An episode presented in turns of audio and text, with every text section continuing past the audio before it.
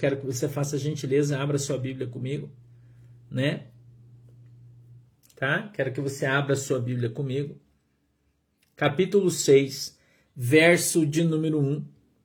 OK? O tema dessa mensagem é dar ouvidos. Quero que você preste bem atenção no que eu vou falar para você hoje. Eu vou fazer uma mensagem, vou trazer uma mensagem baseada no Velho Testamento, aqui em Juízes, no capítulo de número 6, mas a gente vai trazer ela para o Novo. Tá? Eu vou levar ela para o Novo também. Tá bom? Nós vamos começar no Novo, no Velho e vamos terminar no Novo. Então eu quero que você preste bem atenção no que o pastor está falando. Oi, Ozzy, tudo bem, querido? Um beijo para todo mundo que está na Itália. Tá? Então eu gostaria que você prestasse bem atenção no que eu vou falar. Tá legal? bem atenção. Quero que você preste bem atenção no que eu vou te falar, porque é muito importante o que eu vou dizer para você. Ok? Tem muitas pessoas que pensam, pensam, né? Que andam com Jesus, mas estão longe dele. Muita gente aí. Tá? Muita gente aí. E eu quero mostrar para você por quê. Por quê, irmão? Que as pessoas pagam um preço com o próprio Deus nas suas vidas espirituais, na vida física, na vida financeira, o que é que as pessoas fazem de errado que gera uma correção de Deus? Por que, que a correção de Deus vem sobre a vida das pessoas? O que é que elas fazem? O que é que elas fazem que gera sobre a vida delas uma correção da parte de Deus? Eu quero, eu quero te falar isso hoje. Deus colocou aqui no meu coração de uma maneira muito clara, né? As pessoas que se metem aonde não são chamadas. Eu tenho falado aqui para vocês muito isso. Que enfiam a mão na cumbuca e não sabem o que tem dentro. Né? Enfiam a mão na cumbuca e não sabem o que tem dentro. Tá bom? Então eu quero falar sobre isso hoje. Eu quero mostrar para você aqui como as pessoas se corrompem muito facilmente, muito facilmente diante de Deus, porque o nosso Deus é um Deus zeloso e eu quero que você preste bem atenção no que eu estou te falando. O nosso Deus é um Deus zeloso, é um Deus que vela pela sua palavra para que ela se cumpra. Você entendeu? A Bíblia diz que Deus vela pela sua palavra, está escrito no livro de Jeremias, vela pela sua palavra para que ela se cumpra. Então eu quero que você preste bem atenção. Que tem muita gente que está com a sua vida arrebentada, tem muita gente que está doente, tem muita gente que está sem nada, que a sua vida financeira não vai para frente, que a sua saúde está uma, uma complicada. E por que isso acontece na vida das pessoas? Quais os caminhos que essas pessoas trilharam para que chegassem nessa situação aí na sua vida? Que caminho eles trilharam? Por onde eles andaram? Entendeu? A que Deus eles servem? Né? Então, eu quero ler esse texto e eu, acredito que você vai entender, porque esse texto ele explica por que veio Gideão. O porquê de Gideão na história do povo de Deus. A gente normalmente prega aqui o capítulo 6 do, do 11 para frente, quando o anjo vem falar com Gideão. Mas a gente tem que ver por que é que a situação chegou na, nesse limite, ao ponto de Deus ter que levantar Gideão para libertar o povo. Quem colocou o povo no cativeiro de novo? Né? Então, eu quero que você leia esse texto junto comigo, se você puder fazer a gentileza. E ele está aqui no capítulo 6 do livro de Juízes, no verso de número 1, diz assim: ó, Porém, os filhos de Israel fizeram o que parecia mal aos olhos do Senhor. E o Senhor os deu na mão dos midianitas por sete anos e prevalecendo a mão dos midianitas sobre Israel, fizeram os filhos de Israel para si, por causa dos midianitas, as covas que estão nos montes, e as cavernas e as fortificações. Porque sucedia que, semeando Israel, subiam os midianitas e os amalequitas, e também os do Oriente contra eles subiam, também os e punham-se contra eles em campo e destruíam a novidade da terra até chegarem a Gaza, e não deixavam mantimento em Israel, nem ovelhas, nem bois, nem jumentos, porque subiam com os seus gados e tendas, vinham como gafanhotos, em tanta multidão que não se podiam contar, nem a eles, nem os meus camelos, e entravam na terra para destruir. Assim Israel empobreceu muito pela presença dos midianitas. Então os filhos de Israel clamaram ao Senhor. E sucedeu que, clamando os filhos de Israel ao Senhor por causa dos midianitas, enviou o Senhor um profeta aos filhos de Israel que lhes disse assim: Assim diz o Senhor, Deus de Israel: Do Egito eu vos fiz subir e vos tirei da casa da servidão.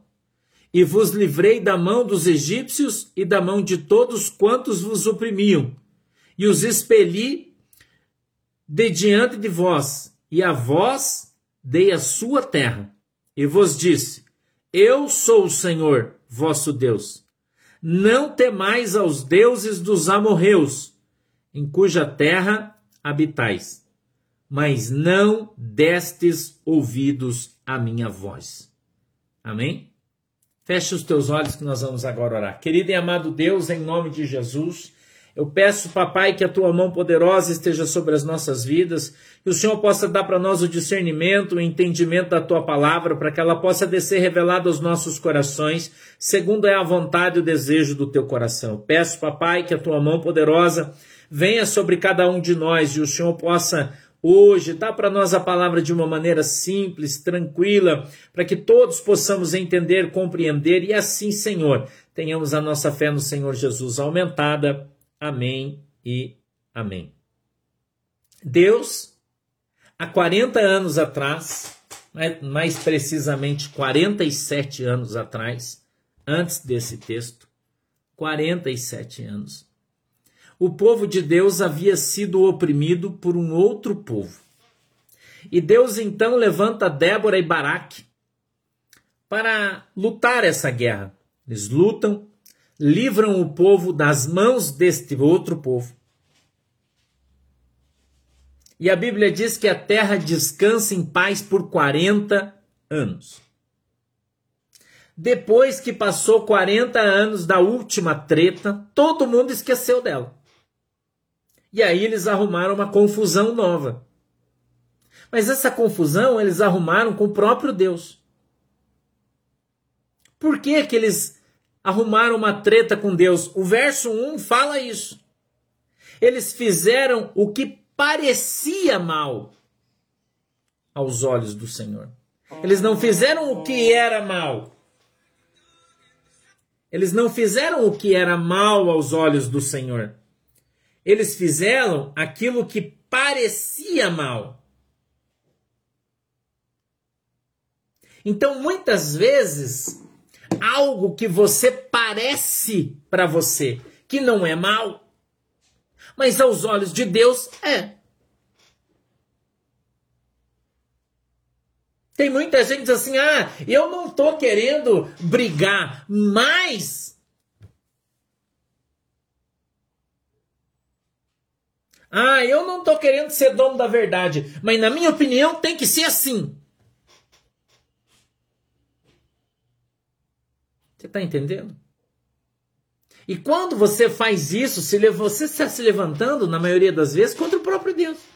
Porque Deus já determinou, Deus já falou, Deus já disse, Deus quer que as coisas sejam assim, mas de repente você se levanta como um juiz de Deus, irmão, e começa a achar que o troço é do seu jeito.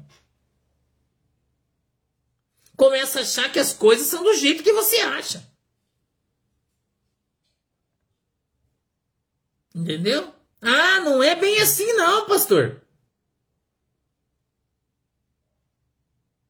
Ah, eu não acredito dessa maneira. Certa vez eu conversando com uma pessoa e a gente estava falando sobre o pecado.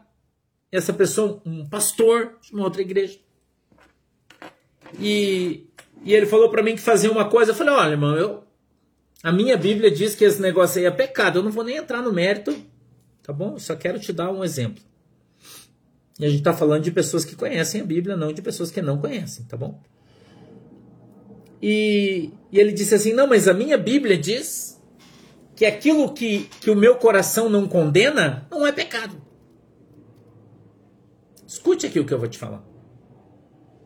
Eu disse: Ah, entendi. Essa é a tua interpretação do texto. Porque a Bíblia diz que quando, quando eu não vejo dolo naquilo que faço, eu não peco.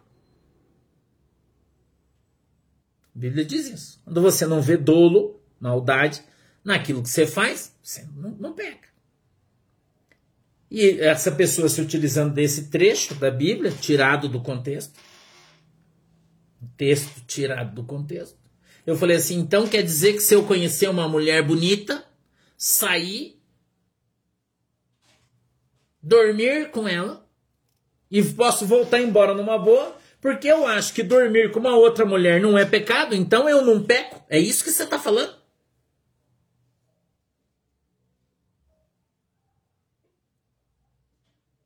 Ele ficou me olhando. Não, não é isso que eu tô querendo dizer. Eu falei, claro que é. Claro que é. Como assim? Então quer dizer que o meu juízo é maior que o juízo de Deus? Quer dizer que se eu acho que tá certo, tá certo. Eu tô te dando um exemplo aqui só. De como as coisas andam hoje na igreja. E quando eu falo na igreja, não é a igreja do Porto de Cristo, é a igreja contemporânea, é a igreja de hoje em dia. As pessoas fazem um juízo do seu próprio juízo e atribuem isso a Deus. Você está entendendo? E atribuem isso a Deus, irmão. A Bíblia diz que eu não posso confiar no meu coração, que do meu coração vem tudo que é mal.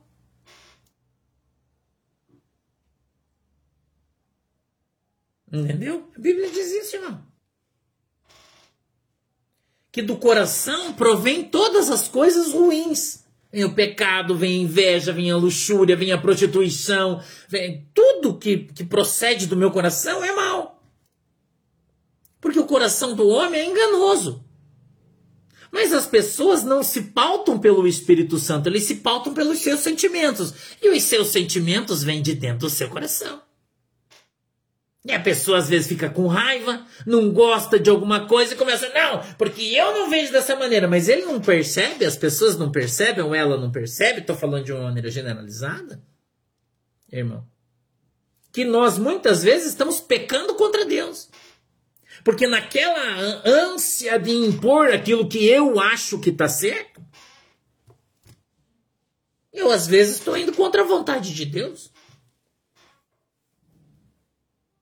É um exemplo. Quer que eu te dê mais um exemplo? Vou te dar. Vou te dar. Fui ajudar uma pessoa pobre que mora numa invasão. Mora numa invasão. Eu coloquei algumas coisas na carroceria do meu carro, fui até essa invasão, um lugar difícil de entrar. Difícil de entrar né? Mas meu carro é alto, ele é 4x4, fui lá, né? Patinou para lá, tal, consegui, cheguei lá no lugar, uma estrada muito ruim. Parei o meu carro lá, abri o porta-mala, tirei as coisas, estou carregando. Tenho que entrar por um caminho pequenininho no meio do mato, lá no fundo, porque a casa da pessoa é lá atrás. Levei aquilo com sacrifício, porque era pesado, voltei, fiz outra viagem, levei, levei, tá? Voltei para casa. Aí no outro dia, eu conversando, uma pessoa falou assim: Ah, pastor, eu não acho certo o que você está fazendo. Eu falei, por quê? Não, porque você está incentivando as pessoas da invasão. Que o cara invadiu um terreno, tem várias famílias pobres que invadiram um terreno, que ninguém sabe quem é o dono, ou sabe, também não sei. E aí o senhor foi lá e deu um saco de prego pro irmão para ele pregar as tábuas da casa dele. Deu um saco de prego pro cara pregar as telhas da casa dele. E com isso o senhor está incentivando ele ficar em cima do lugar que é invadido. E eu não acho correto.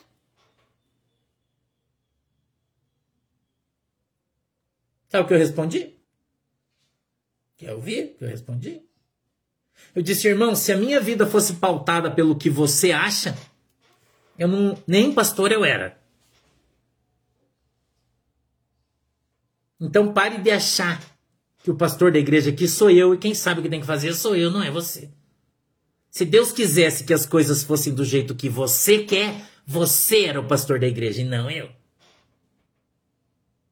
Então você assume a sua posição aí de ovelha e eu fico na minha posição de pastor. E se eu estiver fazendo qualquer coisa errada que não seja da vontade de Deus, Deus vai me exortar e vai me repreender. Porque a exortação nunca vem do membro pro pastor, vem de Deus pro pastor. A Bíblia diz que com ungido, quem trata é Deus, não é você. Então, as pessoas acham que o seu julgamento de sabedoria é maior do que o julgamento de Deus.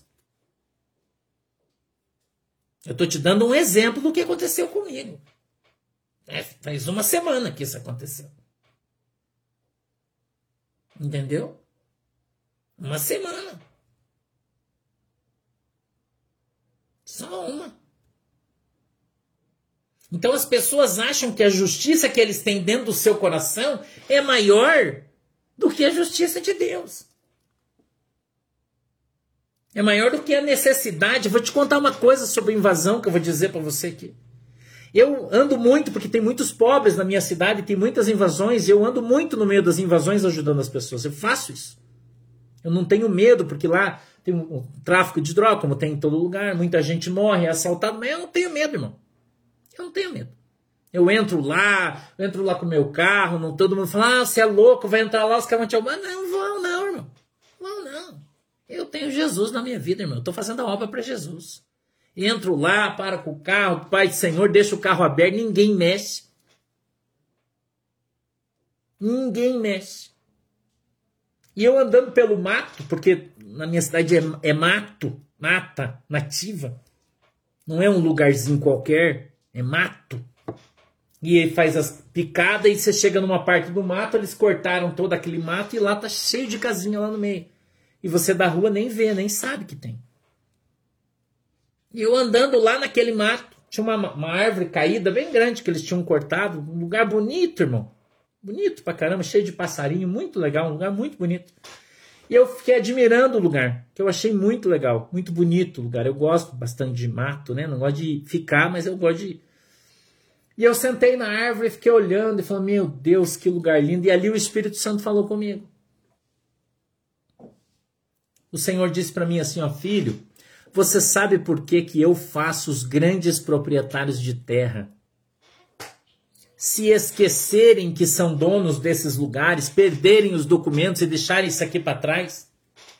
Eu disse, por quê, Senhor? Ele disse para que os pobres tenham aonde morar. Depois daquele dia, eu nunca mais, irmão, nunca mais eu falei sobre isso. Nunca mais, porque eu achava errado. Eu também era esse esse justiceirão aí que achava que tudo tinha que se ensinar. Não. Deus falou isso para mim. Entendeu? Deus falou isso para mim. Grandes proprietários, pessoas que têm glebas gigantescas de terra, nem sabe que tem. E o pobre está morando debaixo da ponta. Entendeu? Então, depois que Deus falou isso comigo, nunca mais, irmão, eu fiquei com qualquer tipo de de medida ou contramedida de ir, de ajudar e de fazer. E vou e faço. Vou e faço. E amanhã de manhã vou lá de novo. E vou levar coberta para um, uma família que eu descobri lá que não tem coberta. Irmão.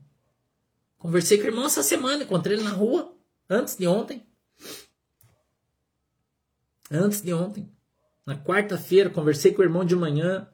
E falei para ele: o que você está precisando na tua casa? Ele falou, pastor, eu não tenho nada na minha casa, nós dormimos, o colchão é no chão e tal. Eu falei: então fica frio que sábado eu vou te fazer uma visita. E vou levar umas cobertas, e vou levar travesseiro, e vou levar, irmão. E eu não tô nem aí, porque as pessoas pensam ou acham. Ah, pastor, mas eu acho que você não deve ir. Irmão, eu quero que você se dane com o que você acha. Eu não tô nem aí. Não tô nem aí, irmão. E tô falando pra você de todo o meu coração. Se eu fosse em todo o meu ministério, mas estou indo para 24 anos, irmão, que eu faço a obra de Deus. 24 anos, não é dois, não. 24 anos, irmão, que eu estou andando na lama, com o pé afundado na lama. Andando no meio do mato, pernilongo. Quantas vezes, irmão, com fome, passando necessidade, frio. Nunca ninguém veio me perguntar se eu estava precisando de alguma coisa. Nunca. Por isso eu nunca pautei a minha igreja, o meu ministério, nada nas costas de ninguém. Nunca pedi nada para ninguém. Nunca saí por aí pedindo ofertas, dizendo, irmão, mande dinheiro para mim que eu estou precisando. Nunca eu fiz isso. Sabe por quê, irmão? Para não dever obrigação para ninguém. tudo que eu tenho foi Deus que me deu. Tudo que eu faço é Deus que me manda. Então, quando eu olho para um texto deste como o qual o Senhor me deu, e vejo um povo que entrou na terra prometida de Deus, uma terra que manava leite e mel. Esse, esse povo aqui, irmão, estava em Canaã.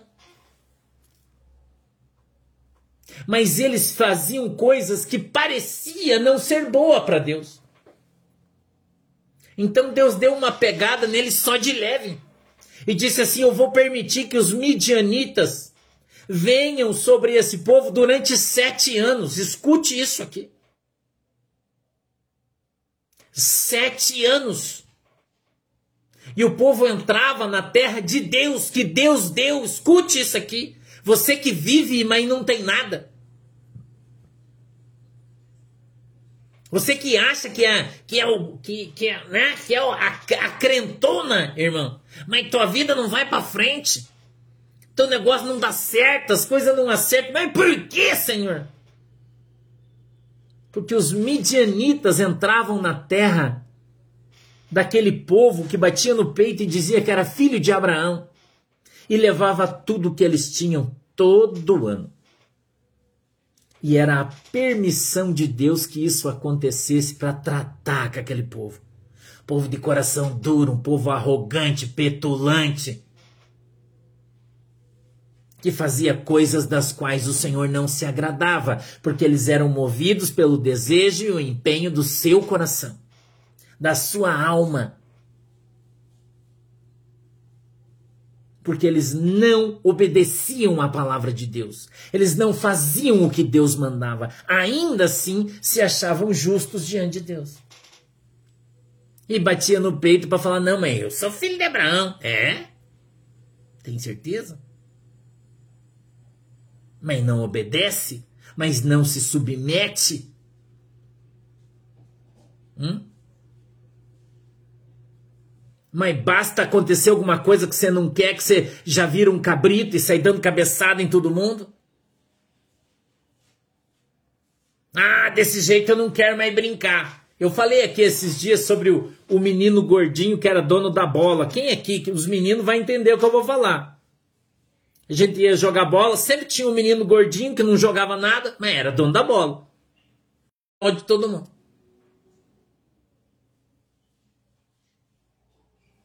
Não é assim? Tem crente que é assim, irmão.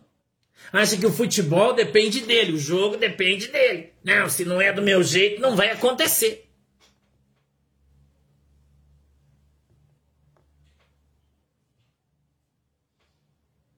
A grande maioria das igrejas, hoje, tem dono. Você sabia disso? Tem dono. Eu estava conversando com o pastor Fabiano, a gente conversando esses dias sobre isso. Que a igreja, quando é pequena, tem aquele dizimista que tem um dízimo grande. E daí aquele valor faz uma diferença na entrada de dinheiro da igreja. Faz uma diferença. Aquele dinheiro, às vezes, o pastor usa para pagar aluguel, ou usa para. Sei lá para quê, não sei. E daí aquela pessoa começa a achar que manda na igreja. Não tem isso, irmão? Não, não é isso que o pastor está falando? Não tem isso.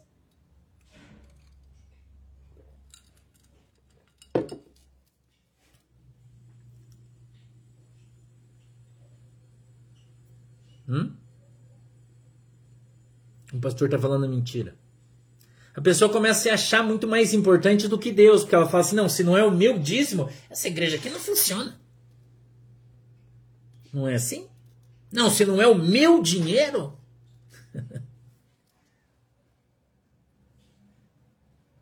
eu estou fazendo figuras de linguagem para você porque eu quero que você entenda o que eu estou te falando.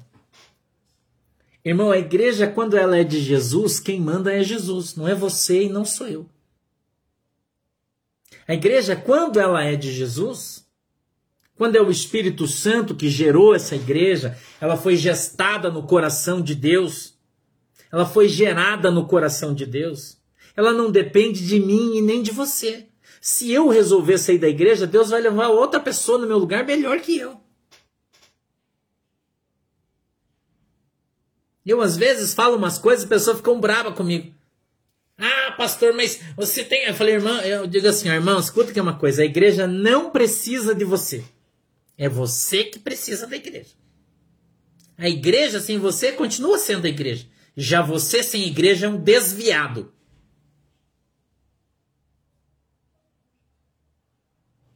Não é assim, irmão? Você sem Jesus vai para o inferno. Agora, Jesus sem você, ele continua sendo Jesus. Continua sendo Jesus, irmão. E tem gente que acha que faz um favor para Deus. Tem o seu coração tão engodado. Tem o seu coração tão cheio de si próprio, irmão. Né? Não sei porque nós estamos entrando nesse texto, mas Deus é que sabe. Os midianitas, escute aqui, ó, eles eram descendentes de Midian, filho de Abraão, com uma tal de Quetura, que era uma, uma serviçal de Abraão, com quem ele se deitou e teve um filho. Eles eram um povo nômade e viviam no leste do Rio Jordão e do Mar Morto. Mas a opressão que Israel sofreu por sete anos dos midianitas foi uma punição de Deus para o povo por causa da idolatria. Porque o povo havia se corrompido de novo. E tem povo dentro da igreja, irmão, que sai de uma e entra noutra. Sai de uma e entra noutra. Sai de uma confusão, arruma outra. Sai de uma briga, arruma outra. Um dia ele briga com o pastor, outro dia ele briga com o pastor Fabiano, outro dia ele briga com a pastora Ana, outro dia ele briga com a missionária, outro dia só arruma confusão,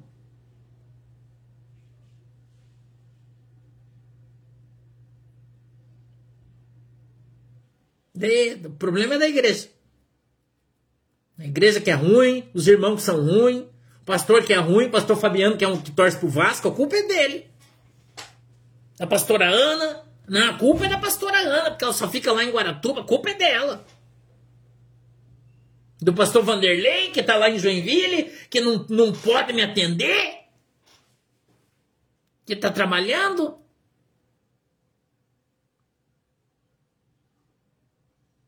Irmão, você precisa ser uma bênção. Você tem que ser uma bênção. Você não pode ser um gerador de problemas, você pode tem que ser um gerador de bênção. A Bíblia diz que nós devemos nos suportar uns aos outros. Nós devemos amar os nossos irmãos ao ponto de dar a vida por eles. Isso é um crente de verdade.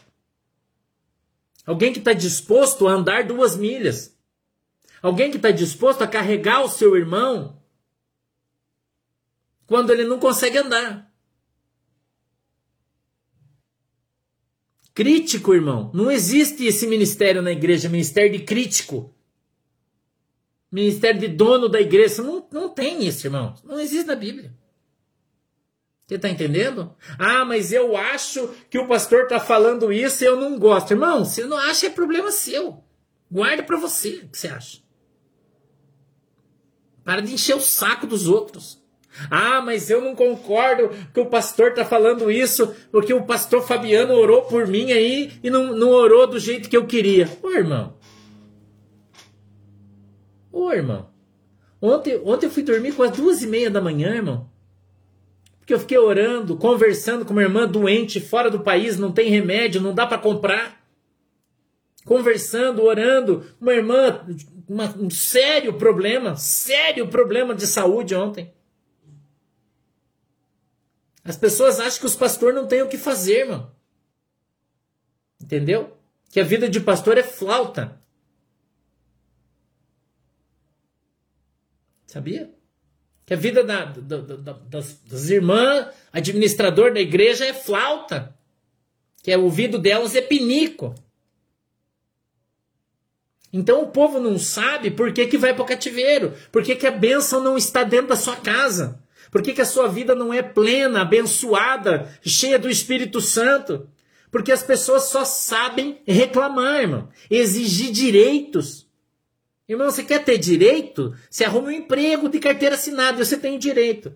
De férias, de décimo terceiro. Com Jesus, o único direito que você tem é não ter direito nenhum, irmão. É obedecer, e se você não obedecer, você vai morrer, vai para o inferno. Entendeu? Então você não pode ser um crente casca de ferida, um crente mimizento, um crente que só fica enchendo o saco de todo mundo, porque daí você não é crente, irmão. Oi, William, Deus abençoe meu brother. Aí você não é crente. Você é um gerador de confusão. Entendeu? Não é crente, você é um cabritão. Mas que você não admita, mas você é.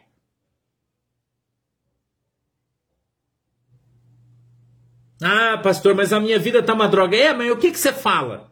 O que, que você pensa? Quando você ora, vem o que no teu coração? O teu coração tá cheio do quê?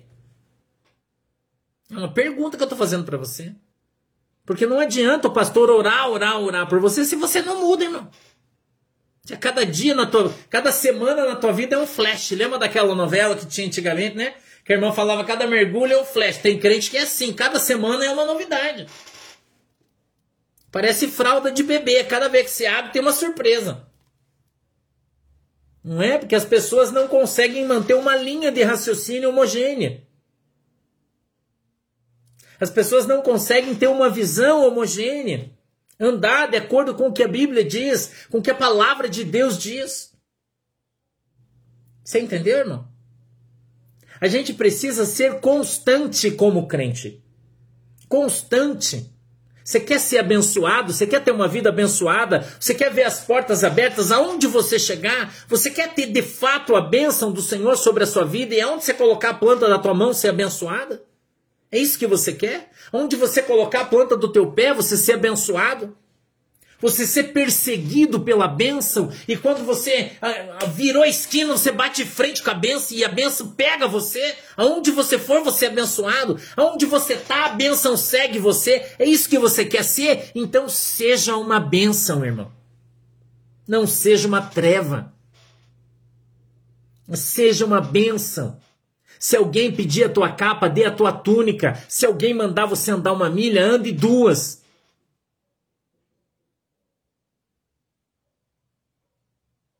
Se alguém olhar para você e dizer, ei, como vai? Fale, vai tudo bem.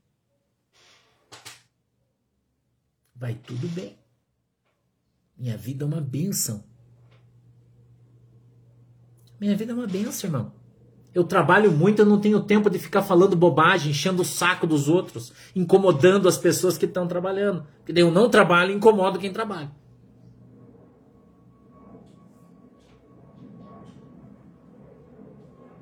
Acredito, William, claro que eu acredito. Entendeu, irmão?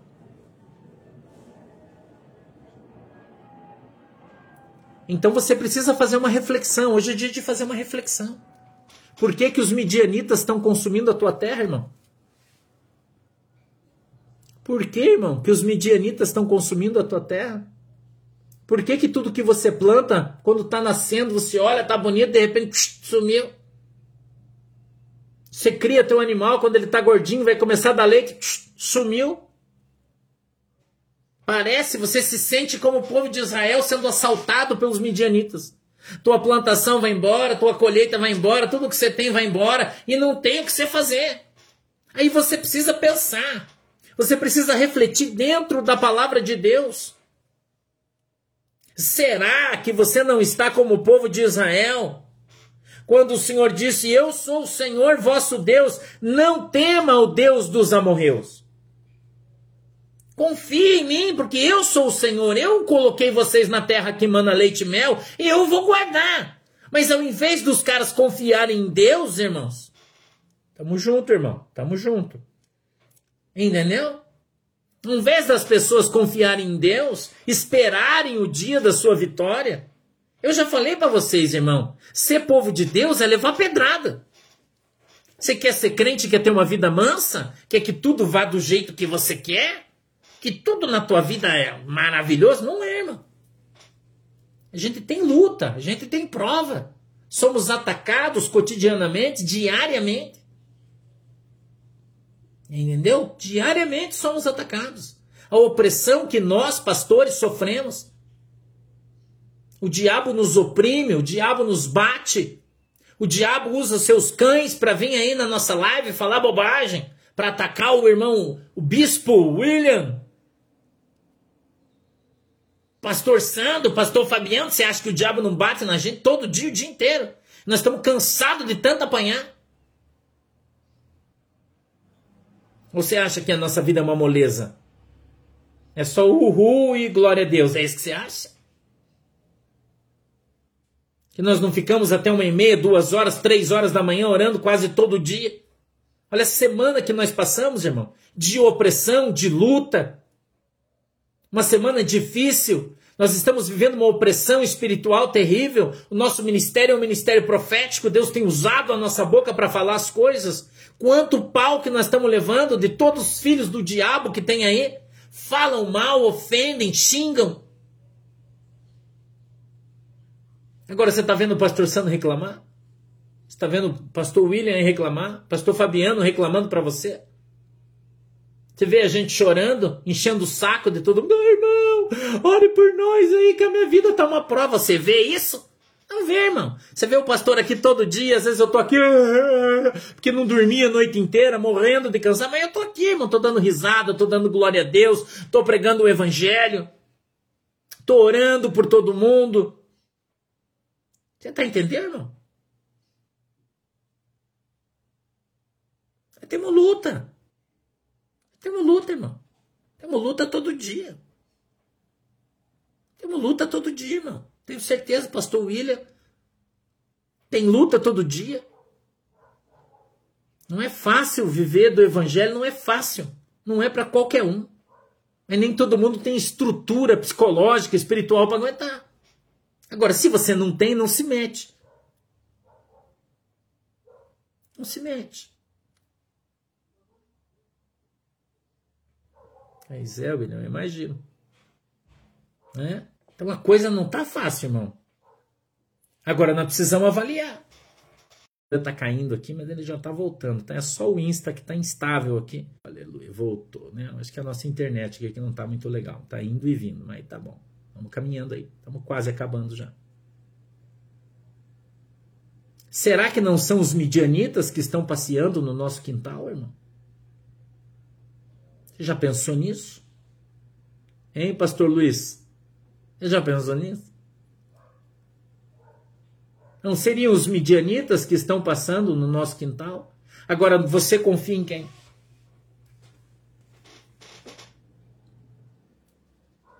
Jeremias, certa vez, chorou diante de Deus. Eu conversando isso com o pastor Fabiano, de noite a gente estava conversando. Jeremias veio diante de Deus. Escuta essa, bispo William. Isso é para você. Jeremias diante de Deus orou e falou: Senhor, eu estou sendo perseguido. Estou levando pau. Toda vez que eu profetizo aquilo que o Senhor manda, os caras me põem no tronco e eu levo 39 chicotadas. Os caras me jogaram no poço. Estão me dando porrada. Todos os profetas de Israel dizem que eu sou um mentiroso. Aí Deus, irmão, olha para Jeremias e diz assim: Ô Jeremias, você está chorando por quê? Está chorando por quê, Jeremias? Você está lutando contra homens igual a você, você está chorando? E quando você começar a lutar contra cavalos e carroças, você vai fazer o quê? Vai fazer o quê, irmão? Hum? O que você vai fazer, William? O que eu tenho a dizer para vocês é muito claro, irmão. árvore que dá fruto leva pau mesmo, leva pedrada. Quem não leva pedrada é o amigo de todo mundo, bate nas costas de todo mundo. Ô oh, irmão, você é uma benção. Ah, irmão, você é uma benção. Fica aí no teu pecado, vai pro inferno, mas você é uma benção. Fica aí no teu engodo, na tua mentira teológica, mas você é uma benção, amigo de todo mundo, não fala nada para ninguém. Ô oh, Jesus, eu, esse, eu, essa mensagem eu não vou entregar porque é muito dura. Ah, Jesus, eu não vou entregar essa mensagem aqui porque esse aqui o povo vai descer o pau em mim, então eu não vou falar. Esse tipo de crente que você quer ser? A Bíblia diz para mim, Pastor William, que, que o, o nosso descanso não é aqui. E eu acredito no reino dos céus, eu acredito nisso. Eu acredito na volta de Jesus Cristo. Eu creio que Jesus está voltando, irmão. Jesus está voltando. E se você tiver com medo de levar pau aqui, Jesus é muito claro, falou assim: ó, você quer vir após mim? Tem certeza? Que Jesus não obrigou ninguém a andar atrás dele. Não obriga, você não é obrigado. Ah, pastor, mas eu estou trabalhando para Jesus e só estou levando pau. Quer parar, irmão? Desiste então. Desiste, irmão. Vai trabalhar na Rede Globo, aí você vai. Aí lá você vai só elogio. Vai trabalhar na política, você abraça todo mundo, bate nas costas de todo mundo, ninguém fala mal de você, beleza? Jesus disse: Quer vir após mim, mano? Então negue-se a si mesmo. Pega a sua cruz e vem comigo. Porque você vai para a cruz, irmão. A cruz é o sinal de uma vida com Cristo.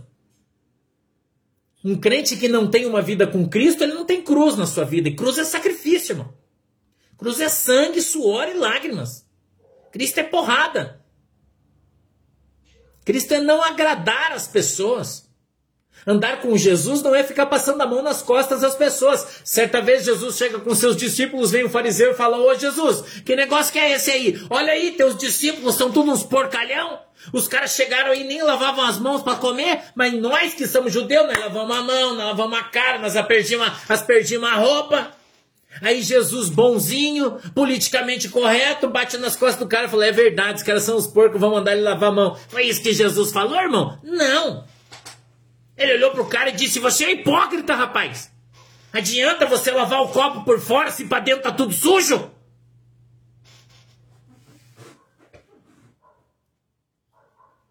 Jesus nunca foi politicamente correto, nunca bateu nas costas de ninguém, nunca perdeu a oportunidade de exortar e ensinar a verdade. Esse evangelho de bênção que esses caras pregam aí não existe. Não existe, irmão. Não existe. Ah, pastor, mas eu não gosto do que você fala. Então vai ouvir outra pessoa, irmão. É procurar o caminho de onde você caiu. É simples assim.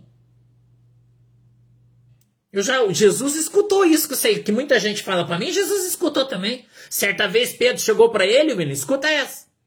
E disse assim: Senhor, mas que mensagem dura é essa que você pregou? Sabe o que, que Jesus disse? Jesus disse: As raposas têm seus covis, os pássaros têm os seus ninhos, mas o filho do homem, irmão, ele deita aqui ó, com a cabeça na pedra e o seu cobertor é o céu.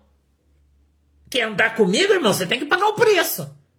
Quer andar na boa? Você vai andar em outro lugar. A Bíblia diz que todo mundo foi embora, só ficou os doze. Aí veio Pedro e disse: Pô, Senhor, mas que mensagem dura é essa aí que você pegou, que você bateu aí nos irmãos? Ó, todo mundo foi embora. Jesus olhou para Pedro e disse: Você quer ir embora também, Pedro?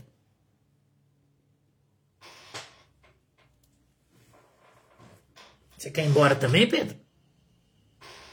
Você não aguenta o pau, vai embora, cara. Que aqui é no pau o negócio.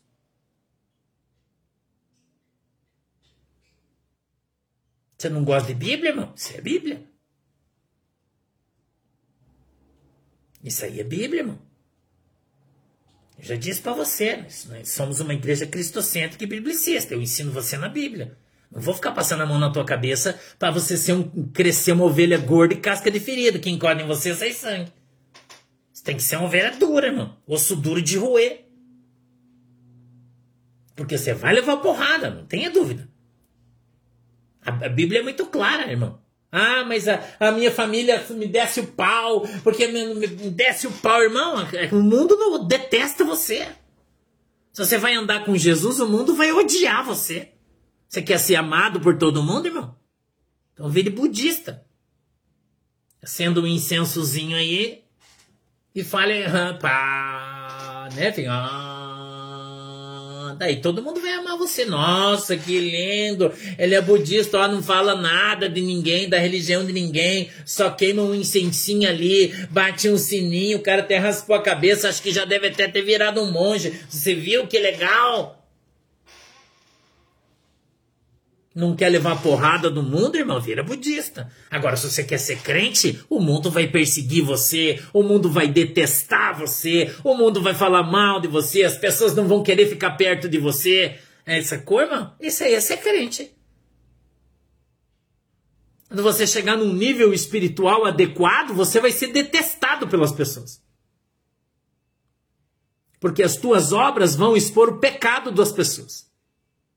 E as pessoas vão se levantar e vão derreter você.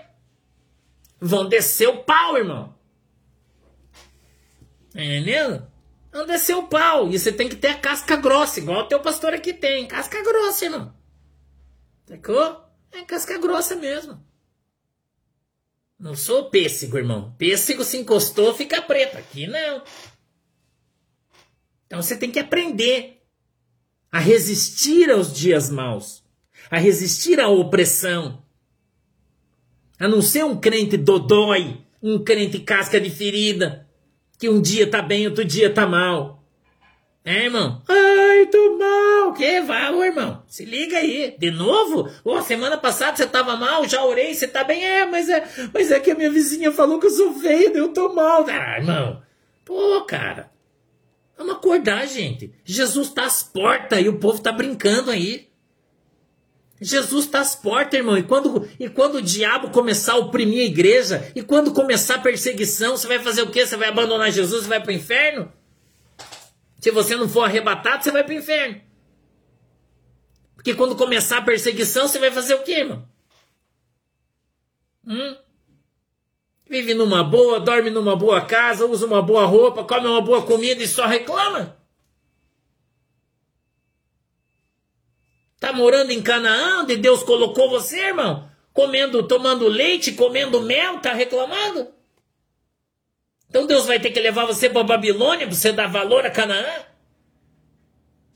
É isso que Deus vai ter que fazer? Porém, os filhos de Israel fizeram o que parecia mal os olhos do Senhor. Eles nem fizeram o que era mal, só teve aparência de mal só que eles estavam falando. E já foi o suficiente. Sete anos de medianita. Sete anos.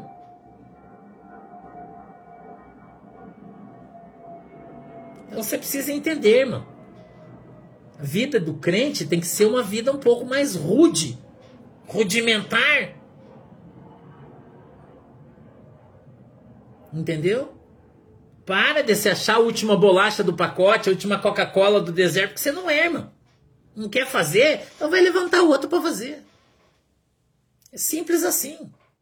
Ah, eu não quero mais ser crente. Tá bom, irmão. Eu vou levantar três sapos ali, os três sapos vai ser mais crente que você. É isso que você acha? Que Jesus precisa de você, que você é indispensável, imprescindível, é isso que você pensa. Não foi isso que Jesus disse quando ele estava entrando? Nós pregamos essa mensagem essa semana aí. E o povo estava clamando: Osana, rei, filho de Davi. Ô oh, Senhor, será que esses caras aí não podem parar de gritar, não pode parar de clamar? O Senhor dia olhou pro cara e disse assim: ó, se eles pararem de clamar, as pedras vão levantar e vão clamar. É simples assim, mano. O importante na igreja é Jesus, não é você e não sou eu. Não somos nós. Irmão? O importante na igreja é Jesus. Não é você. Não, sou eu. Ah, mas se eu não estiver aqui, se você não estiver aqui, Deus levanta um time de futebol inteiro melhor que você. Inteiro.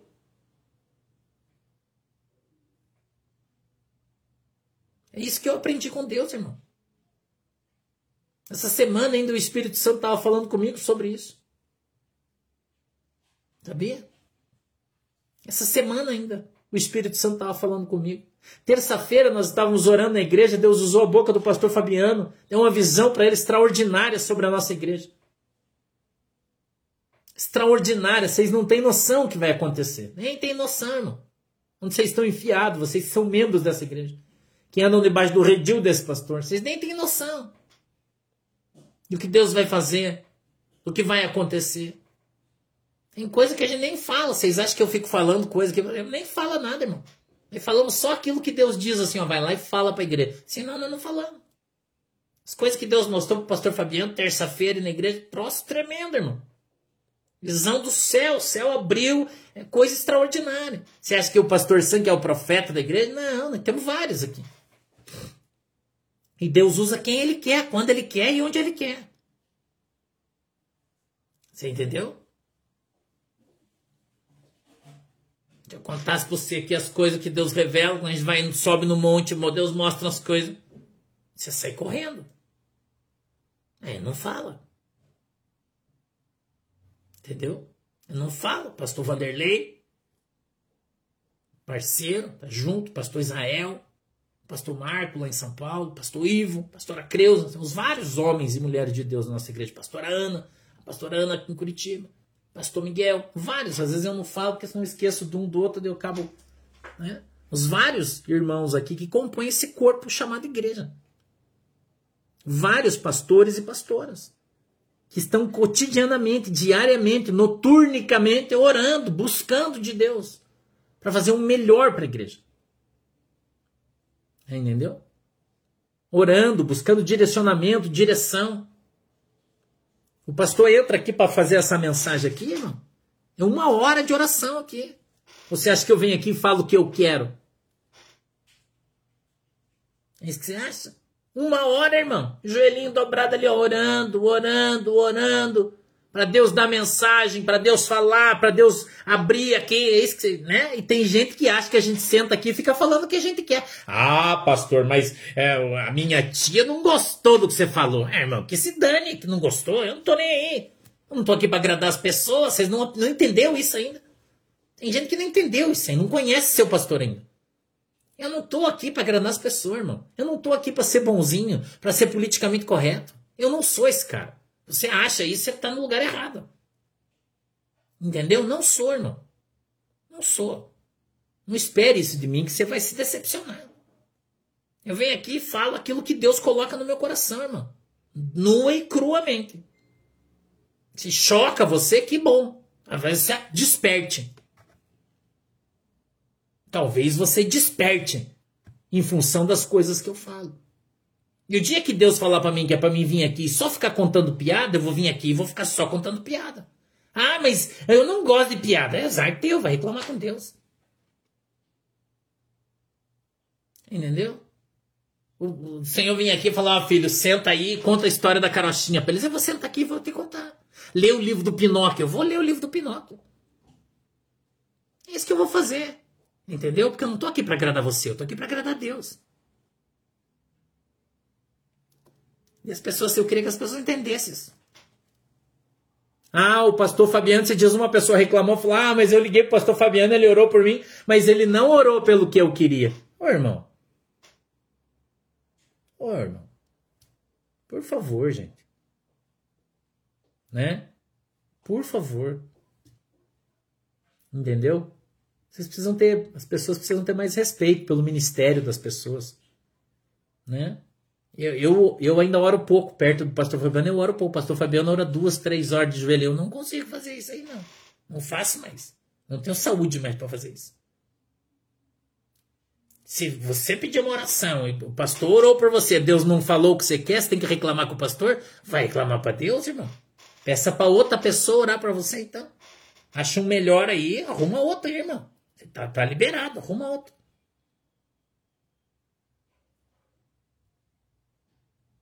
Então, este texto, ele trata da nossa vida. Ele é para nós, ele é para conosco. Por que é que os midianitas vêm sobre a vida das pessoas, dos crentes? Por que, que Deus permite que o midianita venha e fique sobre a vida das pessoas? Esse é um espírito que a gente chama no Velho Testamento de verdugo, que traz a correção. Que as pessoas não acordam, irmão. Você tem que acordar, porque se você não acordar, você não vai para o céu. Jesus volta, você vai para o inferno. Você tem que aprender a obedecer, a não murmurar, a glorificar Deus em tudo. A ser uma pessoa grata a Deus por tudo aquilo que você já recebeu e não ser como esse povo aqui cretino que eles foram que tinham acabado de receber tudo de Deus, irmão. Passou uns dias, já esqueceu e já está seguindo outro já, irmão. E aí, vá para frente, a fila anda. Aí Deus manda o midianita, irmão. Daí o crente chora. Ai, pastor. Papai, nos abençoar, Senhor, em nome de Jesus Cristo. Que a tua mão, Senhor, poderosa, venha sobre as nossas vidas, Deus, em nome de Jesus. E que o Senhor nos abençoe que o Senhor nos guarde, que o Senhor nos livre de todo mal. Não permita, Senhor, que nós andemos em desobediência, mas que nós cumpramos com aquilo que o Senhor tem dado para cada um de nós. Nos ajuda, Senhor, para que nós possamos abrir os nossos olhos e enxergar, os nossos ouvidos e ouvir, para que andemos, Senhor, na tua presença e sejamos uma bênção em nome de Jesus. Senhor, que a tua bênção possa permanecer sobre as nossas vidas e que quem nos guarde sejam os teus santos anjos e não os midianitas. Em nome de Jesus, meu Deus, nos abençoa, nos guarda, nos livra de todo mal em nome de Jesus. Que o grande amor de Deus, a graça do nosso Senhor e Salvador Jesus Cristo de Nazaré esteja sobre as nossas vidas. E nós sejamos abençoados em nome de Jesus. Eu peço que o Senhor abençoe esta água que os irmãos estão colocando diante de ti, para que quando eles beberem dela sejam alcançados pelo milagre. Ou se utilizarem, Senhor, eles vejam o seu milagre em ação. Em nome de Jesus, a igreja diz comigo: Amém, amém e amém. Deus abençoe você, um, um, beijo, um ósculo santo em cada um de vocês. Deus os abençoe, um excelente final de semana e a gente se vê no domingo. Domingo temos culto às 20 horas, a gente vai estar aqui esperando por vocês, tá bom? Um beijo para todo mundo, Deus abençoe vocês. Tchau. Tchau, galera. Tchau, galera. Deus abençoe vocês.